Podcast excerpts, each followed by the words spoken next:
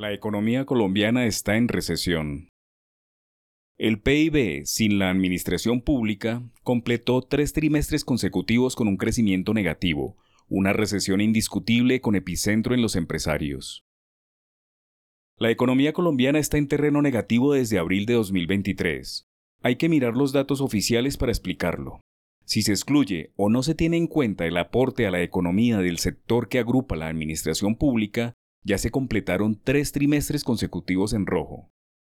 Entre abril y junio del año pasado, no hubo repunte o crecimiento del Producto Interno Bruto al registrarse una cifra de menos 0,2%, que es el segundo trimestre de 2023. Durante el tercer trimestre, los meses de julio, agosto y septiembre, las cosas se empeoraron hasta caer menos 1,6%, y al finalizar el año, octubre, noviembre y diciembre, la cifra no es mejor, menos 0,5%, también en rojo. Dice la teoría económica que con un par de trimestres consecutivos de contracción se declara la recesión. Valga la aclaración que se está sacando la administración pública, es decir, al gobierno y su aporte que es tan importante, que lleva a la economía a terrenos en positivo. Si se incluye este sector, que deriva su ejercicio en gran parte de los impuestos que pagan los otros sectores, se tiene que el crecimiento del segundo trimestre fue positivo en 0,1%, el tercer trimestre en rojo, menos 0,6%, y positivo al cuarto trimestre en 0,3%.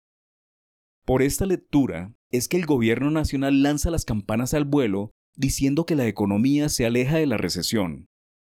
Puede tener razón, pues la economía es un todo, la sumatoria de lo público y lo privado, pero deja al descubierto que el sector privado estuvo en recesión durante casi todo el año pasado, lo que debería obligar a la Administración Central a activar un plan de reactivación más enfocado en trabajar con los empresarios, no a dividir ni a asfixiar con reformas laborales leoninas o a la salud que aún funciona.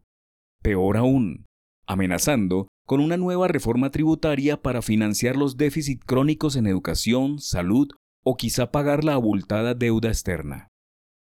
El palo no está para hacer cucharas, y el gobierno debe entender que es el momento de no solo hacer un llamado, sino a actuar bajo la premisa de crecer la economía entre todos.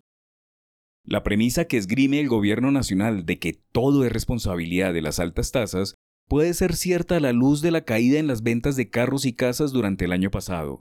Pero si la economía estuviese optimista, sin inseguridad e incertidumbre, y se aprovecharan las oportunidades que brinda un mercado sano, el costo del dinero se pagaría solo. Incluso mirando sin prevenciones el aporte del sector público a la economía, aún hay una brecha enorme de ejecución de los presupuestos oficiales. No hay una auténtica aceleración en las viejas obras de infraestructura, ni mucho menos en nuevos proyectos. El presidente ha hablado en las regiones de grandes puentes, túneles, autopistas, ferrocarriles y aeropuertos, pero nada de eso ha llegado. El ideario económico del gobierno nacional es ser keynesiano. Creen que si el gasto público aumenta, todos los demás componentes o sectores de la economía se mantienen constantes, el Producto Interno aumentará. El sector privado está al garete, acobardado por el impacto de las reformas en curso y porque la última reforma tributaria tiene impactos enormes en la actividad empresarial. Y peor aún, es que existe un discurso antiempresa que se ha difundido desde las mismas entidades públicas.